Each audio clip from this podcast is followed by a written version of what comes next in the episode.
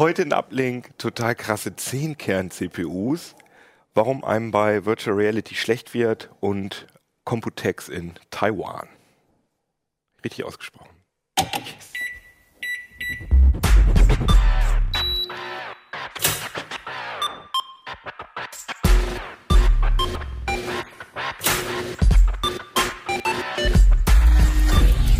CT Uplink. Jo, herzlich willkommen hier bei CT Uplink, einer neuen Ausgabe der Sendung. Genau, alle heben die Hände, auch eine neue Ausgabe dieses Hefts. Aber bevor ich anfange darüber zu reden, sagt ihr doch einmal kurz, wer ihr seid, bitte. Ja, ich bin Christoph Windeck, Hardware-Redakteur bei der CT. Hallo Christoph. Ja, ich bin Hartmut Gieselmann, äh, Redakteur im Software-Ressort und habe mich mit VR beschäftigt. Hallo Hartmut. Und ich bin Christian Hirsch und komme auch aus dem Hardware-Ressort. Hallo Christian, guten Tag. Wir haben aber ein neues Heft, wie gesagt, über das wir auch reden werden. Aber ich habe gerade hier kurz, wir haben die Hefte jetzt auch gerade erst bekommen und ich habe gerade diese Titelgeschichte gelesen, wirklich alles gelöscht und die kann ich euch, da werden wir in der nächsten Sendung drüber reden, aber die kann ich euch jetzt schon sehr ans Herz legen, weil das ist wirklich unglaublich krass. Also da haben wir alte Platten äh, bei eBay und so weiter gekauft und haben mal geguckt, was wir darauf finden. Und wir haben ziemlich viele komische Sachen gefunden. Habt ihr dieses Testament gesehen, was da drin gewesen ist? Nee, noch nicht drauf geguckt, das, aber. Äh, ist wirklich ja. alles sehr, sehr, sehr, sehr krass auf jeden Fall. So aber viel zum Datenschutz, ja. Genau, so viel hm. zum Datenschutz. Aber wir wollen heute mal über andere Sachen reden, denn äh, ihr habt auch schöne Artikel geschrieben. Genau. Zum Beispiel über 10 Kern-CPUs. Ganz genau. Sind das denn wirklich, erstmal sag doch mal, was, wie heißt das Ding? I Core i7 6950X. Okay, kann sich genau. keiner merken. Ja, also ja, diese, diese sowohl die Grafikkartennomenklatur als auch die CPUs, das habe ich irgendwie ja gut, hin. wenn man das jetzt ähm, länger betreut, das Thema, dann erscheint es einem logisch. Aber ähm, hat es Intel halt nicht ja, ja? i7 und davon gibt es halt diese Baureihe, die noch mehr Kerne hat als die normalen i7 und das sind halt die. Aber äh, ich habe äh, in Erinnerung, dass es einmal diese i5 Vierer-Reihe gab. Ja. Und dann wurde diese Vierer-Nomenklatur so, durch ja. Sechser äh, nee, ausgetauscht. Fünf, fünf gab es dazwischen noch, aber nur ganz wenige Exemplare. Damit wird die Prozessorgeneration bezeichnet. Also ähm, das war, das sind die verschiedenen Mikroarchitekturen. So alle ah. anderthalb Jahre ähm, erneuert ja, oder eigentlich wollten sie das mal jedes Jahr machen. Da kam also halt Broadwell, ähm, Maxwell, Haswell, Broadwell, Skylake, genau. Mhm. Und jetzt ist hier so eine kleine Verwirrung. Ähm, das eigentlich ist bereits Skylake aktuell, aber mhm. diese Plattform, ich weiß nicht, kannst du sie mal zeigen? Genau, das ist LGA 2011 V3. Das ist also eine etwas größere Fassung. Dieser Prozessor also ist der, auch wie größer. wir Laien sagen, Prozessorsockel. Genau. Prozessorfassung. Und mhm. hier habe ich einen kleineren. Das sind also so ein Core i7, wie man ihn kennt. Der würde hier lose drin rumliegen. Also diese mhm. Fassung ist auch größer. Und die ist von Servern abgeleitet und entwickelt sich etwas langsamer als diese sogenannte Mainstream-Desktop-Plattform. Ja? Mhm. Und in den Servern sind ja Prozessoren mit sehr viel mehr Kern. Da gibt es ja bis zu 24 mittlerweile in dieser Broadwell-Generation. Die aber nicht so hoch getaktet sind. Genau, mhm. die zielen eben auch auf andere Anwendungsgebiete, wo eben wirklich sehr viele Threads, wie man so schön sagt, also Programmfäden parallel laufen, das beim Server ja No-Brainer, das fällt einem ja sofort ein. Also mhm. wenn man jetzt sagt, ich habe einen E-Mail-Server und da greifen 400 Leute drauf zu und jeder, jeder Zugriff ist ein Thread, dann hat man sofort Multithreading. Ja, klar. Bei einem PC sieht das aber anders aus und da braucht man oft gar nicht so viele Kerne. Obwohl ähm, doch jetzt äh, aktuelle Software auch versucht wird, möglichst Multithreading. Naja, also Multithreading gibt es beim Mac. Die waren ja Vorreiter im Grunde mit den Dual-Prozessor-Maschinen schon äh, in den frühen 2000er Jahren und beim Pentium 4 hat das Hyperthreading 2003 angefangen. Es sind 13 Jahre ins Land gegangen und immer noch gibt es relativ wenige Anwendungen, Echt? die davon wirklich stark profitieren. Also sagen wir mal so, es gibt Spiele mittlerweile, die starten nur noch, wenn wirklich vier Threads zur Verfügung stehen. Weil die Spielkonsolen sind ja meistens Multiplattform-Titel, die auf Spielkonsolen auch laufen. Ja, und die Spielkonsolen so, sind ja auch alle Multithreaded. Auch von der Technik her. Bei einem Spiel passieren ja ganz viele verschiedene Sachen. Ja, also da sind mhm. verschiedene Gegner, da ist Audio zu berechnen. Ähm, ein Teil macht natürlich die Grafikkarte und so. Da kann mhm. man die Aufgaben besser zerlegen und auch mehr Kerne beschäftigen. Ah, ja, okay. Aber ähm, also eines meiner Lieblingsbeispiele ist zum Beispiel LibreOffice. Wenn du da einen PDF-Export machst, da könnte man ja auch sagen, hm, ich habe ein Dokument mit 30 Seiten, könnte ich jede Jahr eigentlich parallel mhm. starten, tut es aber nicht. Die Software ist eben so steinalt, dass sie das wirklich der Reihe nach tut und da ist eben tatsächlich Single Core Power noch, also Single Thread, ähm, das, was gewünscht ist. Und mhm. insofern bei einem klassischen PC habe ich ja üblicherweise so eine Mischnutzung. Ich habe den PC ja nicht nur für eine Sache, ja, sondern ich mache ganz viele Sachen. Und ähm, sagen wir mal, also unserer Meinung nach ist man da mit einem Quad-Core immer noch gut bedient. Und dieser 10-Kerner, den es jetzt gibt, der übrigens nebenbei auch 1700 Euro kostet, also nur der Prozessor, Okay. der zielt eher auf ähm, wirklich High-End-Anwendungen. Da, Aber wo kein, man- das sind keine Profi-Server-Anwendungen. Genau, also für Sinne, Server, sondern- diese Plattform ist vom Server abgeleitet und eben etwas billiger. Aber sie Sofort. richtet sich nicht an. an Ich würde kann, kannst so, zu Ende sorry. sagen. Ah, okay, das kommt das alles in einem Satz vor. ähm, für die Server hat man nämlich noch so Spezialtricks wie zum Beispiel ECC-Speicherschutz. Da muss man Mhm. auch spezielle Speichermodule nehmen. Man kann auch welche einsetzen, die bis zu 128 Gigabyte RAM pro Modul haben. Ja, dann würde Mhm. man hier in diese acht Sockel ähm, schon, wie viel kriegen wir dann, Terabyte reinkriegen oder sowas. Ähm, und das ist aber alles wahnsinnig teuer. Und für den High-End-Desktop, so, so heißt die Plattform auch bei Intel, HEDT, Intel kürzt immer alles ab, High-End-Desktop, ähm, gibt es halt ähm, acht Speicherfassungen für nicht ECC-geschützten Speicher und ähm, die Boards gehen so bei 200 Euro los. So richtige Serverboards mit ECC halt erst so bei 380, 400. Die haben zum Beispiel für Server auch oft Fernwartung, also alles so Sachen, die man beim PC nicht braucht. Und der Prozessor ist eben so eine Mischung aus vielen Kernen, jetzt eben bis zu 10, in der letzten Generation bis zu 8 und einer ziemlich hohen Taktfrequenz.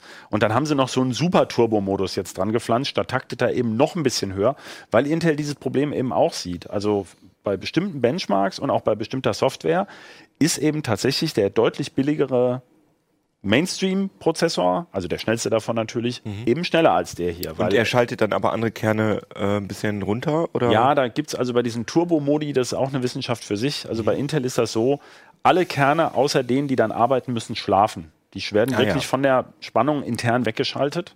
Da gibt's aber bei unterschiedlichen Prozessoren unterschiedliche Techniken für. Aber tatsächlich ist das so, also wenn man zum Beispiel jetzt sehr viel Software im Hintergrund laufen hätte, die die anderen Kerne auch beschäftigt, ähm, dann funktioniert der Turbo auch schwächer. Entweder gar Klar. nicht oder schwächer. Ja. Logisch. Und da sind diese Treiber sind auch so ausgereift, dass das äh, vernünftig funktioniert. Also auch da kann man sagen, im Allgemeinen ja, Mhm. so wie man ja heute auch sagt, an Windows kann man im Grunde von Hand nicht mehr viel optimieren. Genau, Ja, weil ja. Äh, da laufen ja hunderte von Threads parallel schon, wenn das System anscheinend gar nichts tut.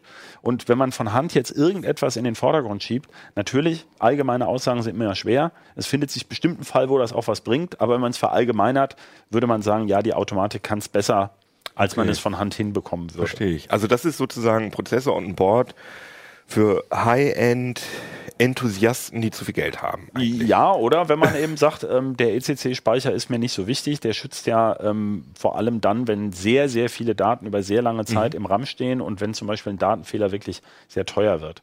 Wenn man jetzt aber zum Beispiel sowas macht wie äh, 3D-Rendering, also zum Beispiel irgendwelche virtuellen Welten erschafft, also Musik als wäre auch oder ein Musik, hervorragendes Ja. wo man sagt, wenn das Ding jetzt nicht gerade abstürzt, ja, ähm, durch einen kleinen Speicherfehler, dann ist es eigentlich nicht so wichtig. Ich meine, bei Grafikkarten ist der Speicher auch selten oder nie ECC geschützt. Das ist zum Beispiel gerade ein Unterschied für diese zwischen Grafikkarten und reinrassigen Rechenbeschleunigern, obwohl die Chips mehr oder weniger dieselben sind. Ähm, aber der Aufwand ist eben erheblich, beziehungsweise die Märkte sind ganz unterschiedlich, ja. Aha, Aber wie du gesagt hast, also Musik, da habe ich ja auch zum Beispiel mehrere Spuren. Klar. Ich brauche Hunderte sehr viel RAM. Plugins, hunderte Genau. Plugins, die alle parallel Genau. arbeiten. Mich würde da interessieren, skaliert das dann linear? Also wenn ich jetzt zehn Kerne habe, sind die tatsächlich auch doppelt so schnell wie fünf Kerne oder flacht das dann irgendwie ab? Und wenn ich jetzt Das ist ganz schwer bei den heutigen Plattformen zu sagen. Also zum einen kommt es auf die Software drauf an, ob die das wirklich optimal nutzt. Es gibt halt Software, die, ähm, die einfach nicht so gut von immer mehr Kernen profitiert. Es gibt wirklich Programme, ähm, und manchmal sind es sogar nur bestimmte Plugins, die eine bestimmte Anzahl von Kernen nutzen. Es gibt auch Programme, die bei mehr als vier Kernen langsam schwächeln.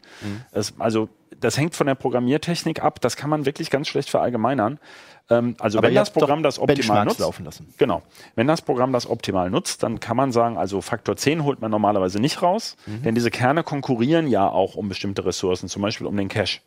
Ja, dann kommen sich, also je mehr Kerne belastet werden, umso mehr kommen sie sich ins Gehege. Das heißt, man hat also vielleicht, sagen wir mal, den Faktor 8 oder sowas. Ja, aber was man noch dazu sagen muss, man muss immer den Turbo einrechnen. Wenn ja wenige Kerne laufen, takten die ja höher. Ja? Ja. Das heißt wiederum, du kannst nicht einfach sagen, äh, er ist auf 10 Kernen zehnmal so schnell wie auf dreien, weil er auf dreien ja viel höher taktet als auf 10. Also schon das ist, ähm, da kriegt man eine Hirnverknotung, wenn man das versucht nachzurechnen. Also es ist, es hängt wirklich klar von der Software ab, aber da kann ein Faktor 8 drin sein im guten Fall. Sind das denn zehn echte Kerne oder Ja. sind das fünf? Nein, das sind 10 echte Kerne und 20 Threads. Also wenn man da, Ah den, ja, wenn man da den Task Manager aufmacht, hat man ganz viele äh, Threads und selbst wenn einer voll ausgelastet ist, ist ja auch so eine Tücke. Ne? Also wenn, selbst wenn das Ding jetzt mit einer schlecht gemachten Software voll rechnet, dann hat er im Moment bei 20 also höchstens 5% Last. Also Mhm. man denkt, der Prozessor tut gar nichts, obwohl er auf einem Kern richtig rechnet. Das ist eben auch immer so eine, so, so eine Tücke äh, bei, dieser, bei dieser Technik mit den vielen Kernen. Weswegen man eben tatsächlich wiederum nur sagen kann, es hängt sehr von der Software ab. Aber das ist ja dann schon ein krasser Sprung, ne? Weil Ja. bisher waren es ja immer alles vier Kerner mit Nein, Hyperthreading nein, dann es acht. gibt acht Kerner, gab es eben, eben von einem Jahr schon für diese Plattform. Aber nur für diese Plattform. Nur für diese okay. Plattform. Ah ja, okay. Ähm, bei AMD gibt es das übrigens schon lange, Mhm. aber da ist eben der einzelne Prozessorkern nicht so stark und dadurch ähm, kommen die sozusagen an diese stärksten Intel 4-Kerne ran, bis auf wenige Applikationen. Es Mhm. gibt eben Software, die sehr, sehr stark davon profitiert und da haben dann diese AMD-Prozessoren auch einen stärkeren Vorteil. Was machen Gamer? Also habt ihr, habt ihr mal Gaming-Benchmarks gemacht? Ist das Auf der alten CPU? Plattform, wir haben jetzt das Problem gehabt, dass wir den alten Prozessor zum direkten Vergleich nicht mehr da hatten. Mhm. Wir erwarten aber zwischen 8 und 10 Kernen eigentlich keinen Unterschied mehr. Ah ja, okay. Und der Punkt ist eigentlich der, wenn ich einen Quad-Core, einen sehr schnellen Quad-Core mit Hyperthreading habe, der ja auch schon 8 Threads macht, Mhm. dann ist es eigentlich schlauer, das Geld in die Grafikkarte zu stecken, als in noch mehr CPU-Kerne. Das kann man eigentlich blind sagen.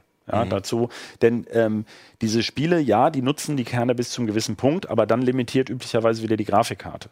Das heißt also, sich so viel Geld in diese Plattform zu stecken, und am Ende spart man es bei der Grafikkarte. Ja, ähm, also bei begrenztem Budget wäre es schlauer, sozusagen das Geld lieber in die Grafikkarte als in den Prozessor zu stecken. Wenn man beliebig viel Geld hat, kann man das natürlich auch machen. Aber die Vorteile sind eher bescheiden. Also Ja, ich ich. meine jetzt den Vorteil eines Zehnkerners gegenüber einem Vierkerner. Klar. Und nicht bei, zu einem Zweikerner ist es natürlich klar. Eine letzte Frage. Kann man das so pauschal sagen, dass sich ein Zehnkerner niedriger oder nicht so hoch tacken lässt, technisch wie ein Vierkerner? Oder ist das Das hängt egal? von der Chip-Generation ab. Da genau diese Verbesserungen sind ja Mhm. mit jeder Architekturverbesserung. Also die, diese einzelnen Kerne werden effizienter und auch sparsamer unter Last und dadurch kann ich sie eben entweder mehr davon reinpacken oder höher takten. Mhm. Das heißt, es ist jetzt so, dass zum Beispiel der Achtkerner aus dieser Generation etwas höher taktet als der Achtkerner von äh, den man vor zwei Jahren dafür kaufen konnte. Und Ja? der taktet auch etwas niedriger als dieser Zehnkerner? Nein, der taktet etwas höher, weil er Ah, hat ja nur acht. Ja, Ach so, du meinst genau. aus der alten, der, der Zehnkern aus der aktuellen Generation Ja, taktet, taktet höher als der genauso hoch wie der Achtkerner. Achtkerner aus Das der letzten und der ich. Achtkerner aus der heutigen taktet höher als der Achtkerner aus der letzten. Und insofern musst du immer in derselben Generation vergleichen. Mhm. Da stimmt deine Aussage, aber wenn man jetzt sagt, ein älterer ähm, Quad-Core zum Beispiel taktet möglicherweise niedriger als ein heutiger Achtkern. Ja? Aber so ein i7 Vierkern, ein Ja. aktueller High-End, der taktet mit 3,4 der schnellste mit 4 GHz. Gigahertz. Und der mit? Der mit 3 nominell, der Mhm. geht aber maximal auf, glaube ich, 3,5 hoch und mit diesem Super Turbo sowas wie 3,8. Und der andere geht halt auf 4,2 hoch. Also da ist immer noch ein kleiner Unterschied. Okay. Ich wollte noch ganz kurz was zu der Plattform sagen. Das Mhm. fand ich ganz witzig, wenn du noch mal auf das andere Bild schalten kannst hier. Also man sieht ja, dass diese Fassung viel größer ist als für diesen Chip. Und das liegt nicht daran, dass da zehn Kerne drin sind. Ja. Die Kerne sind ja, der relativ so klein. Sondern, nein, nein, das hat auch mit der Hitze nichts zu tun. Das ist ganz einfach. Man sieht also jetzt hier im Vergleich zu dieser Plattform für den kleineren, sehe ich hier nur, ich weiß gar nicht, sieht man es ja, vier Speicherslots und hier sehe ich acht. Und also das sind die Speichermodulplätze. blau-schwarz, blau-schwarz. Das heißt, es sind vier Speicherkanäle mit je zwei Slots hier angebunden. Mhm. Das heißt, ich habe schon mal einige hundert Leitungen mehr, die in den Prozessor gehen müssen. Der hat ja die ganzen Speichercontroller sind ja im Prozessor. Mhm. Und er hat sehr viel mehr Anschlüsse für PCI Express. Ja. Das heißt, auch die müssen in den Prozessor geführt werden. Und das ist der Grund, warum diese Fassung größer Ah, ist. ja, okay. Und für die Serverprozessoren, von dem die verwandt ist, also es lohnt sich nicht für diesen einen Prozessortyp eine zu erfinden. Da sind dann noch Zusatzleitungen drin, zum Beispiel um mehrere Prozessoren zu verschalten. Die werden hier gar nicht benutzt, aber ähm, das ist der Grund. Also weil man vielen Leuten ist nicht klar, dass es eben für den, den Core i7 in, in verschiedenen inkompat zueinander inkompatiblen Varianten gibt. Und das macht es auch so verwirrend mit 10 Kern, 4 Kern und so weiter und diese Abstufung.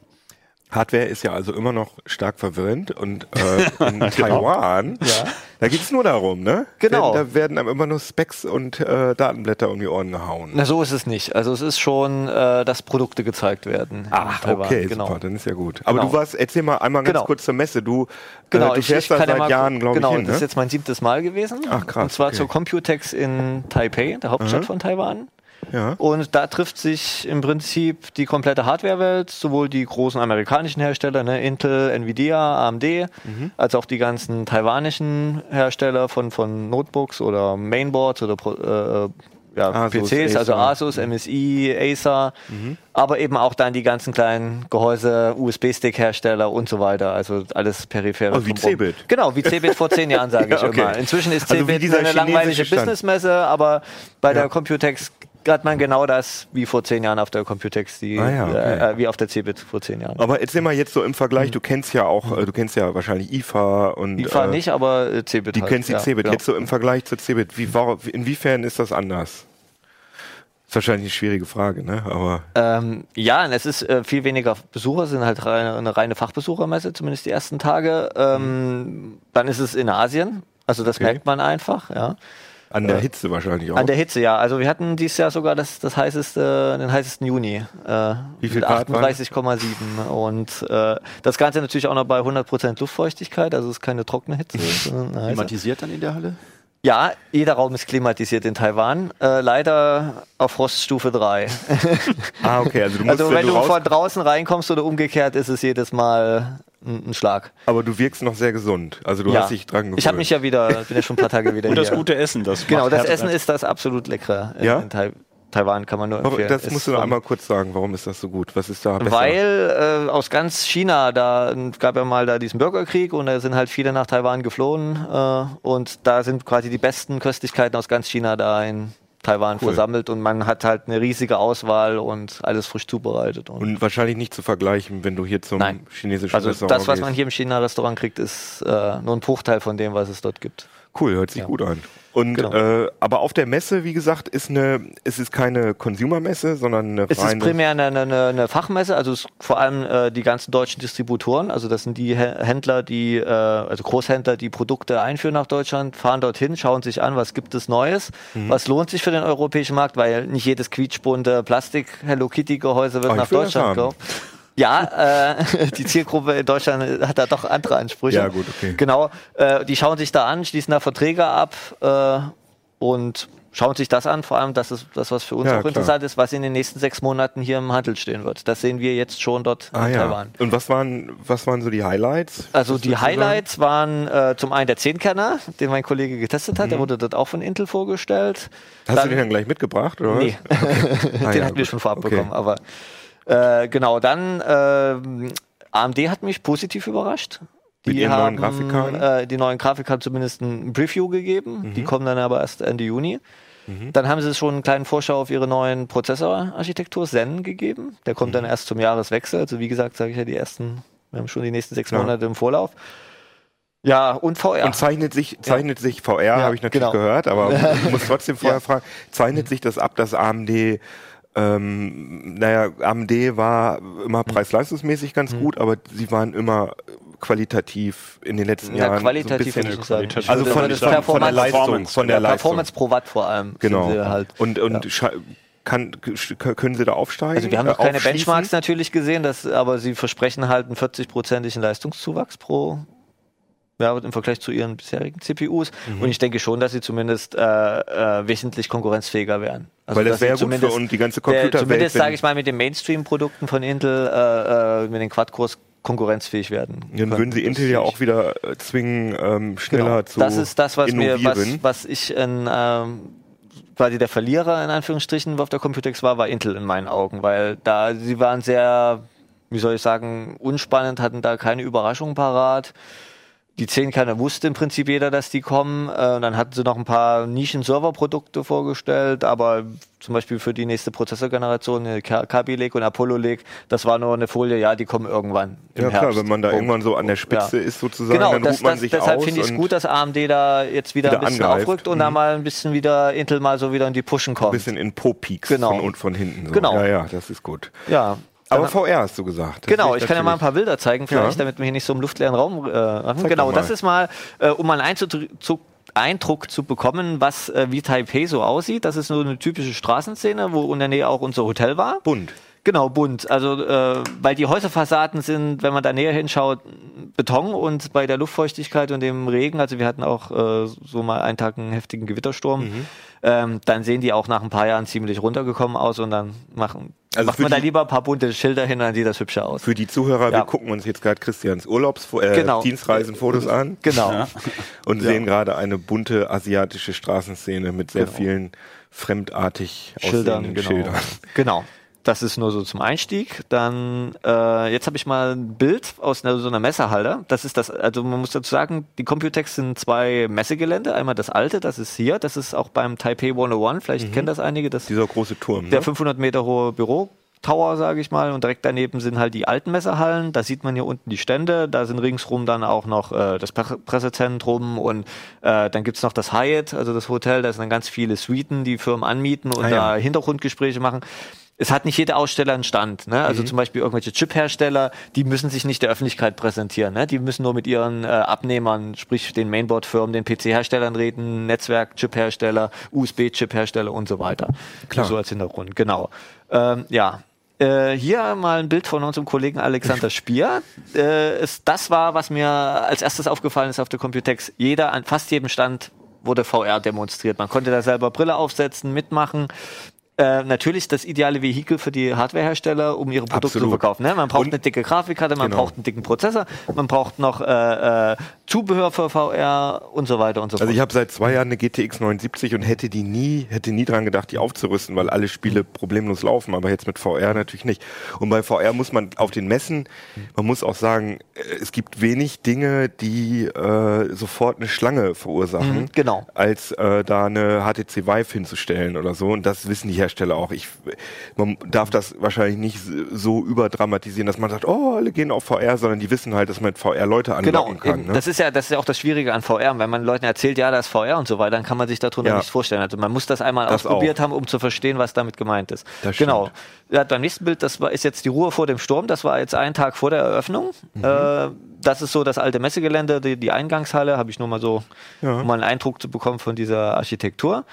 Ja, das ist auch noch äh, so in der umliegenden äh, Gegend, äh, mal so eine Straße. Also es ist ein bisschen kann man Amerika sagen, ne? so Mhm. amerikanische Großstadt, äh, viele Wolkenkratzer, breite Straßen, äh, viel Verkehr. Hier war jetzt glücklicherweise mal ein bisschen weniger. Vor allem sind hier erstaunlich wenige Mopeds zu sehen. Das ist somit äh, das Ja. Verkehrsmittel Nummer eins neben der U-Bahn, die auch sehr schick ist.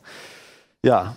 Genau, das ist so mal eine typische Pressekonferenz, um da mal auch den, den Lesern einen Einblick zu geben, wo wir uns dann so rumtreiben. Äh, Sieht aus, Fast aus wie eine Rave, ne? ja, wie so eine Genau, das ist jetzt so ein. Gamer-Event, da ist es ein bisschen bunter. Bei den äh, äh, Notebook- und Tablet-Events ist es ein bisschen gediegner. Das ist das äh, Republic of, Auf Gamers, genau, von die Asus. hatte Ja. zehn Jahre Jubiläum, die Marke, und Ah, da haben ja. sie natürlich richtig äh, auf die Pauke gehauen. Ähm, Gab's Stars? Äh, ich kenne mich da nicht so aus. ich spiele zwar gerne, aber wer da, Ah, ich gucke nicht anderen Leuten beim Okay. Spielen zu. Aber so. das ist äh, so mein, mein Ding. Ja, da war es halt relativ voll, ne? Da muss man auch schon ähm, fast eine Stunde eher da sein, sonst äh, hat man nur einen schlechten Platz. Ja, klar. Genau. So, und das ist dann, was da gezeigt wird. Das ist jetzt so genau so ein 2011-Board, was, Ein mein Kollege auch hier aus, Das ist ne? hier so ein bisschen die Gamer-Variante, ne? Steht auch Republic of Gamers drauf, ne? Also muss mit, mit möglichst Neon und Genau, das und ist das Farben. Problem. Die, die Hersteller, also die Boards, die Technik ist ja überall gleich, der gleiche Chipsatz, die gleiche Fassung, äh, die gleichen Features, also müssen sich die Boardhersteller untereinander absetzen und dann, was packen sie drauf? LEDs, also RGB-LEDs war das Thema dieses Jahr. Aber wer kauft An denn jedem sowas? Gehäuse, an jedem Mainboard mit App, mit äh, Smartphone-App einstellbar. Also will und ich so jetzt nicht, will ich jetzt gar nicht so negativ sagen oder Ja. so, aber Ich man sieht das ja auch gar nicht. Na doch, du hast ja ein Gehäuse, Gehäuse mit mit- Window-Kit. Ja, oder genau. So, du hast, gibt auch Disintegration ja, du kannst dir so ein Ding ja auch mit äh, auf einer Platte aufbauen und so. Und was ich hier auch ganz witzig finde, ähm, ist äh, diese metallverstärkten PCI Genau. Express Slots für überschwere Grafikkarten. Ja. Gut, aber das ist ja vielleicht gar nicht so verkehrt. oder? Wir hatten es schon einmal. nicht, Doch, wir einmal ja. hatten wir schon ein Testgerät hier. ja gut, man macht schon mal einen Slot kaputt. Versand- das wo der kaputt. Plastik hier und da so Ja, eine Aber eben, dass das hier beleuchtet ist, diese, diese äh, äh, Anschlüsse für, für Mhm. also diese Verriegelung ist natürlich ein bisschen overkandidelt. Ne? Gibt es natürlich auch 3D-Druckvorlagen, dass man sich diese Plastikteile auch austauschen klar, kann und so wichtig, weiter. das wichtig. Genau. So, dann äh, Intel hatte auch VR, aber ein bisschen umgekehrt. Und zwar haben sie ein Hologramm gezeigt. Das ist dieser David Bryant, heißt der, glaube ich. Ja, und den hatten sie da in, v, in, in, in als, als 3D-Hologramm Das, aber die Technik ist ja auch schon die ist aber 20 auch Jahre nicht neu, alt oder genau. so. Ne? Ja, Ja. wie- genau. Genau, dann zum Essen äh, wurde ja schon angesprochen. Äh, das ist mal so eine, eine Abendveranstaltung, wo wir dann auch von Herstellern eingeladen werden, so ein bisschen Hintergrundgespräche, ein bisschen äh, kleineren Rahmen, weil auf dem Messegelände hatten wir doch immer nur so halb oder eine Stunde Zeit. Und da gibt's dann auch so ein lecker Sushi, äh, was dann gleich auf dem Tisch mit einem Laserschwert nochmal Also wir haben uns bei wird. uns ganz klare Regeln. Die wollen, manchmal wollen die Hersteller uns auch irgendwelche Dinge geben oder so. Genau, Äh, das das, nehmen wir nehmen wir nicht an, an, aber, aber- wenn wir zum Essen eingeladen werden, das nehmen wir an. Also wir haben da, wie gesagt, so äh, Also es ist im Gegensatz nur, zu nur vielen so, dass wir anderen. nur uns da durchfressen oder Nee, so. nee, wir also haben da das so war jetzt, das war so an ein, zwei Tagen mal, dass wir mal. Nein, nein, aber das kann man ja auch. Genau. weil ja. ich weiß auch aus Erfahrung, erstmal ist gut, wenn man was zu essen kriegt und Genau. zweitens gibt's da immer eigentlich die besten Hintergrundinformationen, wenn man so Und es sind ja auch Journalisten Alkohol- am Tisch. Also man kann sich auch, äh, man trifft auch viele deutsche Journalisten, kann man sich auch austauschen. Äh, wie gesagt, äh, Mhm. bisschen über den Gastgeber lästern. Ne? Das nicht, aber äh, genau. Natürlich nicht. Ja, das ist, äh, was AMD präsentiert hat, ihre neue Radeon RX 480 Grafikkarte. Und damit wollen sie nämlich eine VR-taugliche Grafikkarte für 200 Dollar bringen. Das wäre ein riesen Preisrutsch, weil du weißt ja selber, klar. eine 1070 oder 1080, da muss man ja 500 oder 800 Euro oder Mhm. so investieren. Und die wollen das halt bezahlbar machen. Also zum ersten Mal zu sehen gewesen in der Öffentlichkeit und Und dann so auf GTX 79 Niveau oder sogar noch besser. Irgend so eine besser vielleicht, ich weiß es nicht. Also die haben natürlich keine Benchmarks gezeigt, aber irgendwo in der Dreh soll GTX das sein. 79 ist ja für VR Genau. das unter, die unterste Kante. Ob sie das einhalten, das Versprechen, muss ich natürlich dann erst zeigen. Aber da wird sich ja unser Martin drum kümmern. ja, das wird der interessant. Grafikkartentester. Wann, wann wird es denn VR-Technik für Notebooks und so weiter geben, dass die schnell genug sind? Also es soll davon auch einen Notebook-Grafikchip geben, aber ob der VR-tauglich ist? hm. Also es gibt natürlich High-End-Notebooks mit Ja. auch einer 1080. 3000 Euro und so Notebooks weiter. mit einer 89. Und wassergekühlt haben sie auch gezeigt oder Dual-GPU, also SLI-Systeme für Notebook gibt's, ist natürlich nicht mehr tragbar in dem Super Sinne. Ne? Man, ja. kann, man kann es transportieren, aber es ist nichts für unterwegs, weil dann ist ja der Akku nach einer halben also Stunde das alle. braucht noch einfach. Genau. ja, ja. Das wird noch, noch lange dauern, ja. Genau. Ja, dann, das ist, was ich schon angedeutet hatte, das ist der Zen-Prozessor und zwar in den Händen von Lisa Su, das ist die AMD-Chefin. Die äh, ist extra hergeflogen und hat uns den gezeigt, also nach Taiwan. Ähm, ist natürlich die Frage, angeblich lief die eine Videodemo auf einem lauffähigen Zen-System. Ob das stimmt, kann ich natürlich nicht nachprüfen. Das ist zumindest ein mechanisches Sample. Ob da jetzt ein Chip drunter steckt, wissen wir auch nicht, aber sie haben es hochgehalten. Ja, das ist wir schon mal gut. Besser als sagen. nix. Genau. Ja, VR, ne? Dicke Grafikkarte, das sind, da haben die Hersteller, die ganzen Grafikkartenhersteller natürlich ihre 1080 Designs, ne? Die GeForce GTX 1080 mit eigenen Kühlern. Wie Ist das gesagt, Wasserkühlung da? Das äh, oben erklär rechts? ich gleich, genau. Okay. Rechts unten mit drei Lüftern, links unten mit vier. Da haben sie halt oben noch so einen kleinen 5 cm Lüfter oben drauf gesetzt und für die ganz dicke Übertakter-Version dann noch eine Wasserkühlung drauf. Ne? Vakü. Genau, Vakü, genau. Muss sein wahrscheinlich, da um zum Übertakten, da haben sie sich überboten. Also da, aber Taktfrequenzen hat noch keiner der Hersteller bekannt gegeben für ihre Spezialversion. Da muss man mal abwarten. Ja. Ja, genau. Das war ähm, auch das große Highlight. Äh, und zwar Rucksack-PCs, genau. Und zwar, das Problem ist ja bei der Vive, äh, die hat ja so einen Kabelschwanz hinten dran für HDMI und USB und die Tracking und was da alles und Stromversorgung Ja, die natürlich. Oculus auch, ne? Da genau. kannst du dich ja auch und, äh, einigermaßen Wenn man sich da bewegen. halt bewegt, zum Beispiel bei deinem Sechs-Stunden-Marathon, hatte ich jedes Mal Angst, oh Gott, gleich fällt er übers Kabel, gleich legt er Bin sich ich hin. auch ständig. ja, und äh, das soll das Problem lösen erstmal fürs Erste und zwar einfach einen PC im, im, im, im Rucksack. Ja, aber ist das angenehmer? Da, ich meine, wie schwer ist so ein Ding? 5 Bestimmt- Kilo. Sie wollen die aber noch lei leichter machen. Gut, der 5 Kilo Rucksack mit Polsterung und so weiter geht Naja, dann schon, aber aber sehr, ich weiß nicht. Also Ja. ich weiß nicht, was besser ist, ehrlich gesagt. Wir haben da schon lange drüber das, diskutiert. Ja, ne, vor allem, äh, ich meine, äh, das sind alles Prototypen, Mhm. die kommen, äh, denke ich mal, so viertes Quartal oder so dann in den Handel.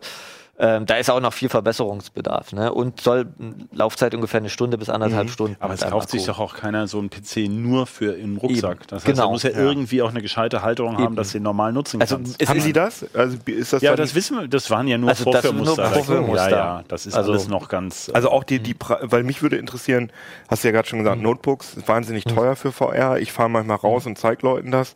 Ich hätte, so einen Rucksack hätte ich Interesse dran, aber der Gut, das dürfte meiner Meinung nach nicht viel Wenn teurer du halt sein eine als ein 1070 oder so ansetzt, alleine für die Grafikkarte 500 Euro, dann der, der restliche PC-Hardware nochmal 500 Akku, der Euro. Ein der Akku, ja. äh, kommt Ja, auch ja. noch dazu. Also ich glaube nicht, dass man hier wesentlich unter 1500 Euro eher mehr. Mhm. Aber wie gesagt, Preise sind alle noch nicht bekannt. Aber das wurde zumindest gesagt, ist ja mal was Neues, ne? PC in einer anderen Form. Gab es da nicht auch neue Ansätze, das äh, HDMI-Signal per Funk zu übertragen und USB? Weil wir hatten vor zwei Jahren mal hier einen Bericht, da hatte das einer mit einer Oculus DK1 gemacht und der hat einfach einen HDMI-Transmitter von der Stange genommen. Der konnte allerdings nur Full HD mit 60 Hertz Also- und man bräuchte jetzt eben halt ein Also bisschen ich hatte mehr da mit, mit. AMD drüber gesprochen, die meinten, äh, klingt interessant die Idee mit Funk. Das Problem ist, äh, das äh, verzögerungsfrei, Latenz, rüberzubringen. Du willst, willst ja bei VR kurz, ja. das, das Problem, dass du ja immer diese 90 Frames haben willst, aber auch eben mit exakt konstanter Frame-Time. Ähm, wenn, weil wenn du deinen Kopf bewegst und plötzlich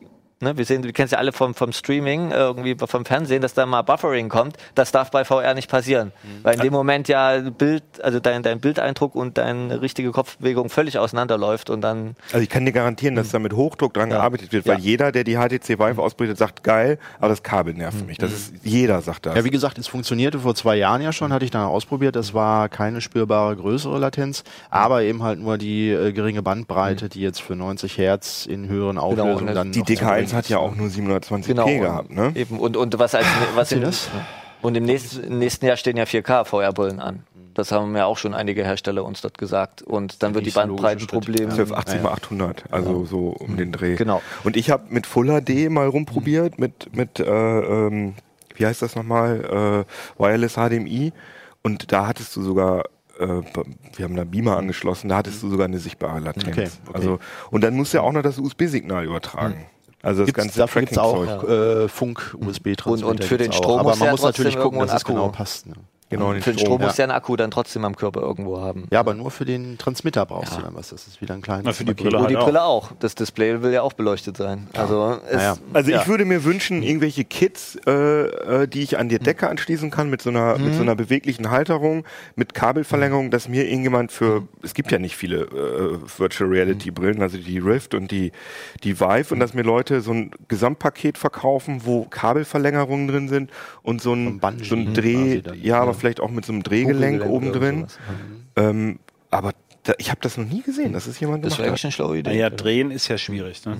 Also ganz Ja, rum. ja. Aber kannst ja nur so, ein bisschen, einmal rum. Ja, ich weiß, aber so ein bisschen, äh, oder du machst es halt, ja, aber wir wollen hier auch keine Genau. Geschäftsideen. Genau, hier, aber hier, das ist mal so ein Blick in so einen VR-Rucksack. Ähm, den hat und das ist der Prototyp von Zotac. Sieht sehr selbstgebaut aus. Ist noch sehr, ist noch sehr. Alpha-Stadium, genau. Ja. Das ist im Prinzip ein stinknormaler Rucksack, wo sie so in ein Blechgehäuse einen Mini-PC, den sie auch vorstellen werden, mal reingepackt haben, bisschen umgearbeitet. Ja. Das ist natürlich alles noch prototyphaft. Man sieht vielleicht sogar ein bisschen die Akkuanschlüsse. Äh, die Idee von denen ist, äh, einen kleinen Pufferakku noch reinzusetzen, dass Mhm. man das, Akku, das große Akku-Pack im Betrieb tauschen kann, weil sonst müsste man den Ah ja, kompletten ich Rechner wieder runterfahren und so weiter. Ist natürlich alles noch sehr prototypenhaft, hat aber funktioniert. Mhm. Ja. Genau. Ähm, dann gibt's natürlich auch die richtig dicke Hardware zu sehen. Das hier ist ein Produkt, was noch gar nicht vorgestellt ist, meines Wissens. Und zwar ist das, steckt da der Knights Landing drin.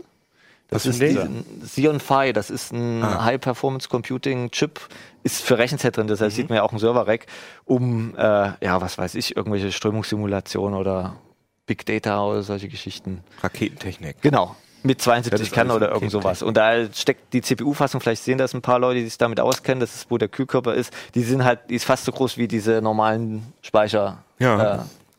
Äh, äh, Riegel, also mit 3600 Pins, also ein Riesending. Ja. Genau. Ja, dann Overclocking darf natürlich auch nicht fehlen. Mhm. Da gab es auch einen Overclocking-Wettbewerb von der HB-Bot World Tour. Die hat auch Stopp gemacht. Da gab es sogar, wo man als, sage ich mal, Laie einfach mal sich ausprobieren konnte. Mhm. Mit Stickstoff wie halt die Profis. Da sieht man vielleicht ein bisschen Rauchen. Mhm. Ähm, ja, da ging es halt darum, wer hat den höchsten RAM-Frequenz, wer hat den höchsten Takt, wer hat den höchsten 3D-Mark-Wert und so weiter. Ja, ja. Genau. Ja, das ist die, die, das andere Ende, ne? Kompaktrechner. Das Mhm. ist das neue Format Mini STX. Äh, ist ein bisschen größer als die Nux, weil ich kenne das einige, diese Mhm. Mini-PCs, aber kleiner als Mini ITX. Aber es passt halt ein ganz normaler gesockelter Prozessor drauf. Mit Aber keine. Grafikkarte Aber keine ja? Grafikkarte. Hat halt keinen. Slot, ist aber eben um irgendwie so ein Gehäuse, was wir das haben, anderthalb, zwei Liter oder so Volumen, äh, einen Desktop-Rechner mit Quad-Core ne? Ja. zu bauen. Also kommt jetzt die nächsten Monate. Mal schauen. Ja, dann gab es natürlich auch äh, Maker-Szene. Da gab es einen Gehäusehersteller, der da auch ein paar Maker rangeholt hat, die dann eben mit 3D-Druck irgendwelche Gehäuseteile ausgedruckt haben äh, und so weiter. Also da Hast du noch sehr viele Bilder? Weil ich Nein, ich bin gleich durch. Ja, geguckt, das ist jetzt, glaube ich, fast das letzte. Ah ja, okay. Das war nochmal so ein 3D-Rucksack in, in Aktion ja. Äh, von Zotek und dann nochmal zum Schluss so eine typische Nachtmarkt. Ah, da hast du, das ist so Georg Schnorr. ja, genau, der ist kurz zu sehen, genau. Und das nächste ist genau wie das Anfangsbild. Und Genau. da ist auch das Moped. Ja. Ah ja, Und okay. Erdbeben hattet ihr auch, ne? Ja, wir hatten natürlich jedes Jahr, Computex ist natürlich auch ein Erdbeben inklusive. Das Dieses Jahr war es sogar ein bisschen Jedes stärker. Jahr war das ja, bisher? bisher jedes Jahr, wo ich dort Krass. war, gab es ein Erdbeben. Da- Dieses Jahr war es sogar relativ stark, 7,2, war zum Glück aber im Meer. Das war bei in Taipei ungefähr so eine 3 bis 4. in der Und die steht dann da so und das Hotel. Und alles dann man saß im so und Pressezentrum und so wundert sich, warum plötzlich der Stuhl kippelt. Dann guckt man sich an, dann ging plötzlich bei den ganzen Taiwanesen die, die Alarmmeldung auf den Smartphones los und äh, dann fangen so die Plexiglasscheiben an zu wackeln und nach einer halben Minute beruhigt sich das dann wieder. Ah, ja. Also für Mitteleuropäer äh, guckt man sich an, kommt in Schockstarre. Die Taiwanesen sind da ein bisschen entspannter. Die kennen das. Das ist ja so wie der Schnee zur Cebit für die, Ta- den Besuch Genau. aus Taiwan. Ne, machen die immer das Erdbeben für die Hannoveraner, die rüber. Genau. Da gibt es ja einen reg regionalen Austausch. Der Austausch der Jeder zeigt, was er kann. Ne? Ja, sehr schön. Ja, fein. Ja. Ja, Virtual Reality haben wir gerade gesehen. Ja, so ein bisschen was. Du bist ja, äh, du bist krank geworden durch VR, habe ich Nee, gesehen. ich bin nicht dadurch krank geworden. aber ich war, hier ja auf dem Cover. Können wir das einmal zeigen, weil das wirklich sehr gelungen ist. Haben wir das nochmal wir haben das in groß ist das noch der Aufmacher von dem von dem Lass Artikel. mich mal auf, oder ich nehme mal ein anderes Blätter mal auf. Bitte? Äh? Ach so, ich weiß immer nicht, wo die Kamera Ja, genau. wir suchen jetzt erstmal. Äh, Das ist 148. ah ja, weil das hat Hartmut mir gerade erklärt, das habe ich gar nicht verstanden. Das ist natürlich ganz geil, weil dieses sehr berühmte? Pressebild von Oculus, was äh, diesen äh, Genau, Menschen wir von unten fotografiert hat. Einfach mal umgestellt. Hartmut jetzt aber mal. Und du hast dich damit, finde ich, sehr gut. Und du hast dich, also es ist auch schön grünlich Ja. äh, äh, Ja. gefotoshoppt, damit du schön krank aussiehst. Wobei man kriegt kein Fieber. Also die Fieberkurve, die eingezeichnet, das ist fake, muss ich jetzt so sagen. Ja. Echt, na gut. Ja, aber wie gesagt, ich äh, weiß ja, ich bin ja auch VR-Freak. Ja. Du hast ja auch schon Marathons gemacht, ja. Zwei Stück. Nee, was mir einfach wichtig war, mal so ein bisschen auch in die wissenschaftlichen Untersuchungen genauer Total. reinzugucken. Äh, was ist denn überhaupt VR-Krankheit? Und es ist eben halt nicht nur das, äh, wo jeder darüber sagt, haha, Kotztüte hier, mir wird irgendwie übel. Das ist es ganz und gar nicht, sondern es äh, werden ganz verschiedene ähm, ja, Körperteile davon in Mitleidenschaft gezogen. Da gibt es also wissenschaftliche Studien, die schon in den 90er Jahren gemacht wurden. Warum? Da schon?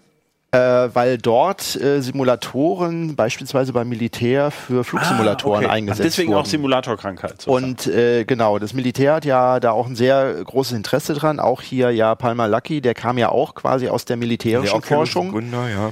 Äh, und hat das dann quasi da in den Consumer-Bereich übergeführt. Und da sind sie ja immer schon ein paar Jahre voraus. Und da wollten sie natürlich genau wissen, hier, äh, wenn wir unsere Piloten da ausbilden, warum wird denen übel, wie können wir das verhindern, äh, dass denen übel wird und welche Faktoren führen damit rein. Also Und, aber man muss ja sagen, dass früher in den 90ern die ersten VR-Systeme, die hatten echt krasse Latenzen. Da kam einem das so vor, als wenn der Kopf Ja, natürlich. so in Sirup schwimmen die, würde die, und alles die, so äh, deswegen jetzt auch mit den neuen Systemen HTC Vive und Oculus äh, Rift, das sind ja die ersten Systeme, die auf einen großen Massenmarkt zielen, die eine ganz neue Technik haben. Das heißt, man muss die Forschung quasi, ganz viele von den Ergebnissen, das muss man neu überprüfen, auch im größeren Rahmen forschen. Nur, was jetzt ja gerade passiert, äh, ich war auch gerade auf der, auf der Unite-Konferenz von Unity, das ist ja, sind ja Programmierumgebungen, die kannst du, kann ich zu Hause in einem Ein-Mann-Studio, kann da so einen VR-Titel irgendwie zusammenzimmern und das irgendwie raushauen. und da gibt's viele schlechte. ne? Das möglich, Ja, die Möglichkeiten, die ich nicht habe, ist eben halt da gleich eine Studio zu machen mit äh, 20 Probanden und jetzt zu gucken, welcher Bild von dieser Software bekommt denn Ja. jetzt einem 20-jährigen Mann, einer 30-jährigen Frau oder der Oma, äh, Mhm. wem bekommt das gut und wie muss ich die Parameter einstellen, dass das alles klappt? Und das muss ich ja auch reproduzierbar machen. Mhm. Wenn du jetzt sagst nach deinem Marathon, ja, also übel war mir nicht, aber irgendwie, irgendwie ist mir doch ein bisschen komisch, das kann man eben halt ganz schlecht quantifizieren. Mhm. klar. so, und dafür haben Wissenschaftler eben halt versucht, Tests zu entwickeln, dass auch Sachen dann vergleichbar sind. Und deswegen ist das, was ich da rausgesucht habe, hier auch in Deutschland, denke ich mal, für VR-Entwickler ziemlich spannend dass sie sehen, okay, was für Testmöglichkeiten haben sie und auf was müssen sie achten, weil gerade wir, die hier sitzen, also äh, junge Männer, technikaffin und so weiter, wir sind relativ unempfindlich gegenüber die die äh, sind aber nicht alle, die hier VR-Sachen. ja, Also ich bin aber, nicht unempfindlich. aber ich, man hat schon oft schlecht geworden. dann, man VR hat festgestellt, dass Frauen zum Beispiel äh, wesentlich empfindlicher reagieren und es hängt auch stark vom Alter ab.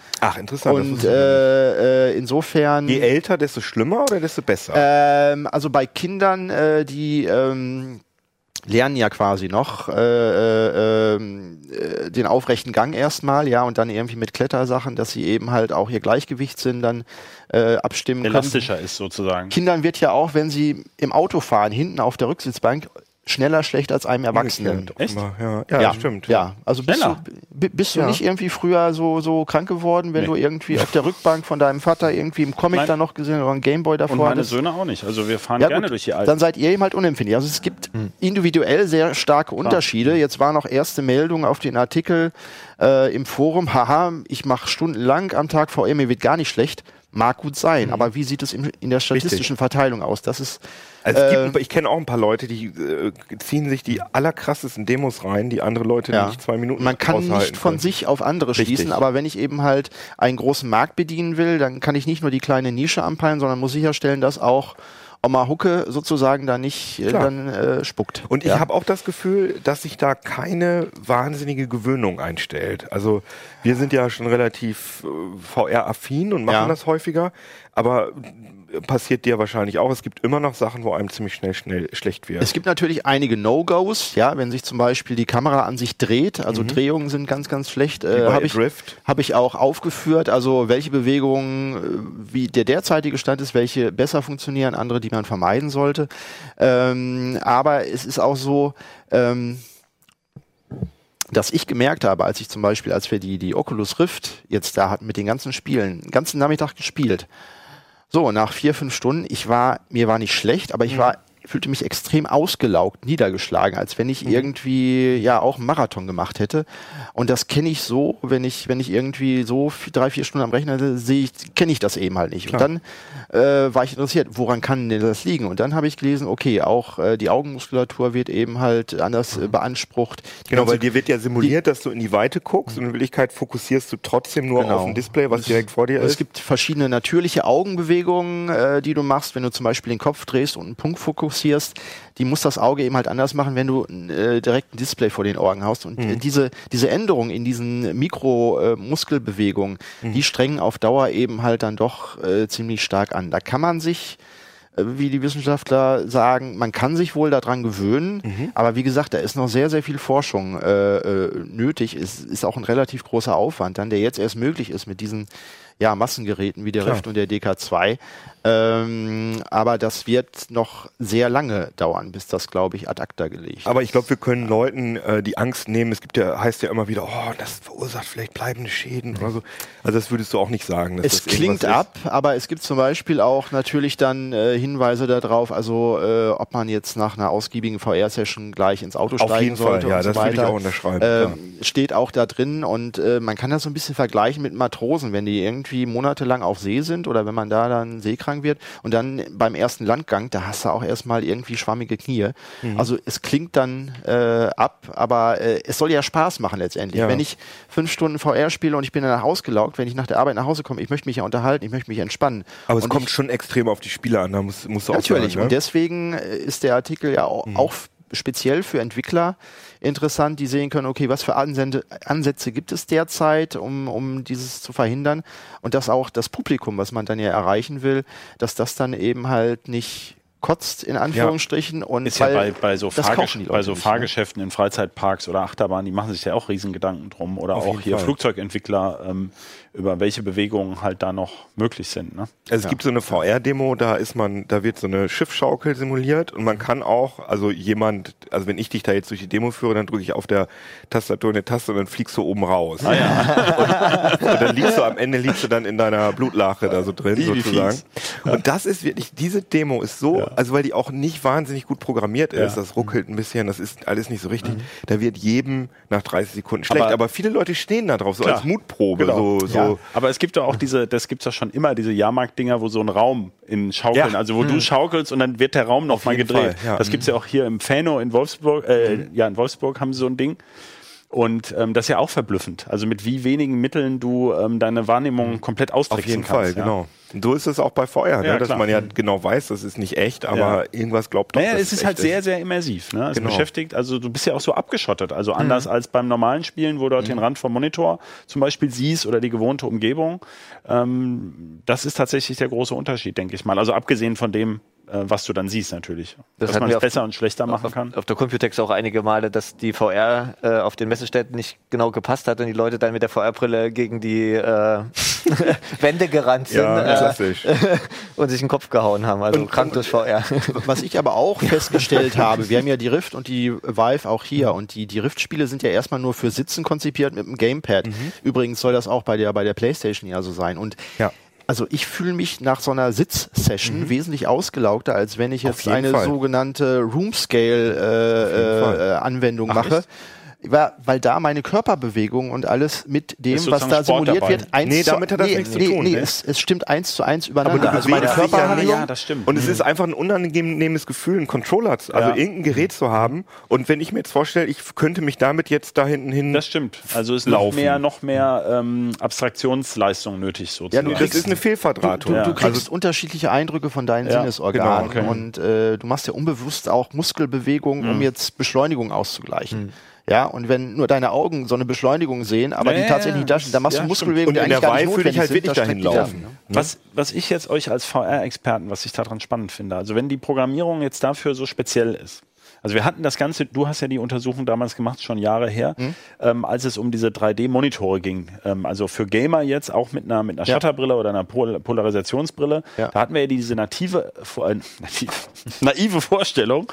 Ähm, das sind ja alles schon 3D-Games, also muss man quasi nur noch die Brille aufsetzen und den richtigen Monitor haben, dann funktioniert das super in 3D. Ja. Und da hast du ja auch schon gezeigt, oh, so einfach ist das nicht, Nee, nee, weil nee. viele 3D-Effekte sind total überzogen Ja. und wirken dann unrealistisch oder die Texturen sehen total kacke aus auf der 3D-Brille Ja. und Ja. da muss man schon einiges anpassen. Man muss mit der Jetzt- Tiefenschärfe genau Genau, jetzt ist so diese Technik ist ja so ein bisschen in der Versenkung verschwunden. Jetzt Ja. kommt VR.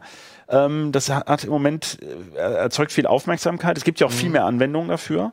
Aber ihr beide sagt jetzt beide eigentlich, naja, die Programmierer müssen eigentlich sehr genau überlegen, was sie da tun, weil so einfach ist es nicht. Man kann diese Spiele nicht eins zu eins übertragen. nee, das machen sie aber auch nicht. Und das ist ja jetzt eben die Frage, ja, aber was bedeutet das für den Markt? Habt ihr das Gefühl, dass trotzdem, also die Studios, die, also die großen Spieleentwickler sagen ja jetzt schon, so ein Spiel kostet 100 Millionen Richtig. Dollar, das sind ja so Zahlen, ne, wie für, also für diese großen Titel.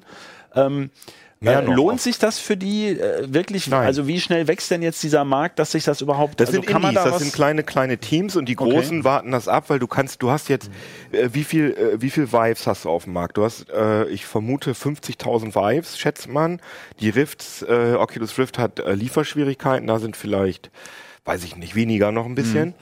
Und da, sagen wir mal, sagen wir mal, hochgeschätzt ist ein Markt von 100.000 Geräten. Ja. Und du kannst nicht mit 100.000 installierten Geräten Geld verdienen. Hm.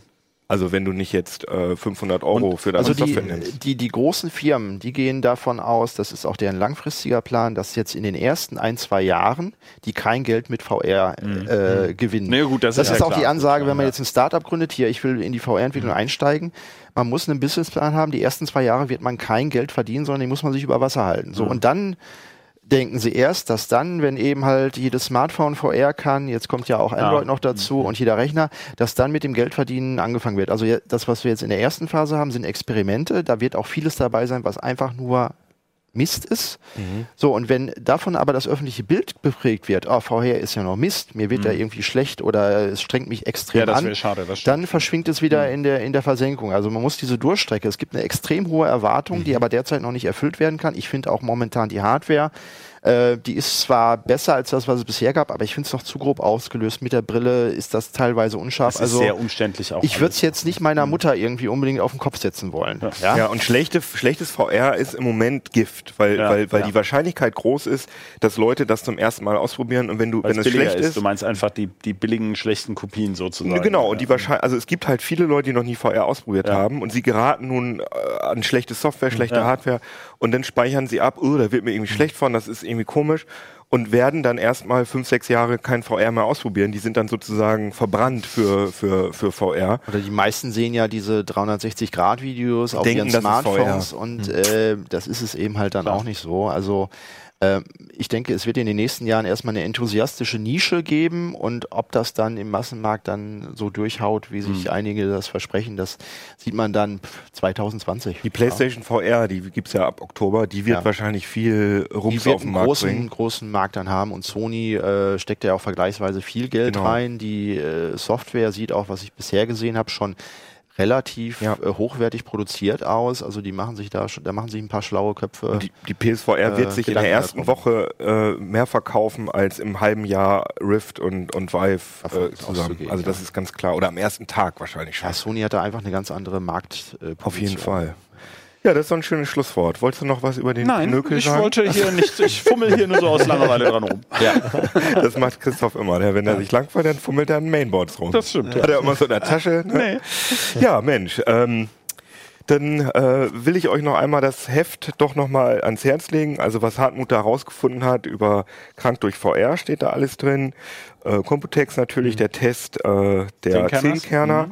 Und wir haben auch noch wirklich äh, frische, interessant frische Web-Apps für ihren Server. Habe ich noch gar nicht gelesen, den Artikel. DVB2, äh, DVB-T2 haben wir Ja. auch. Ne? Und das deutsche Darknet, das ist ein Artikel, wegen dem wir äh, schon äh, einige Probleme gehabt haben, weil Heise Online war eine Zeit mal nicht erreichbar. Das waren offenbar Wir haben Leuten auf die Füße getreten. Ja. Und das wollen wir auch, ne? Sollen Genau. wir auch. Da kommen sie nicht mit durch. Die Jungs und Girls, die uns äh, DDoSen wollen. Da kommt ihr nicht mit durch. Wir sitzen das aus und äh, machen auch in der nächsten Woche wieder ein Uplink. Und solange wünsche ich euch und wir euch alles Gute. Ne? Tschüss. Ciao.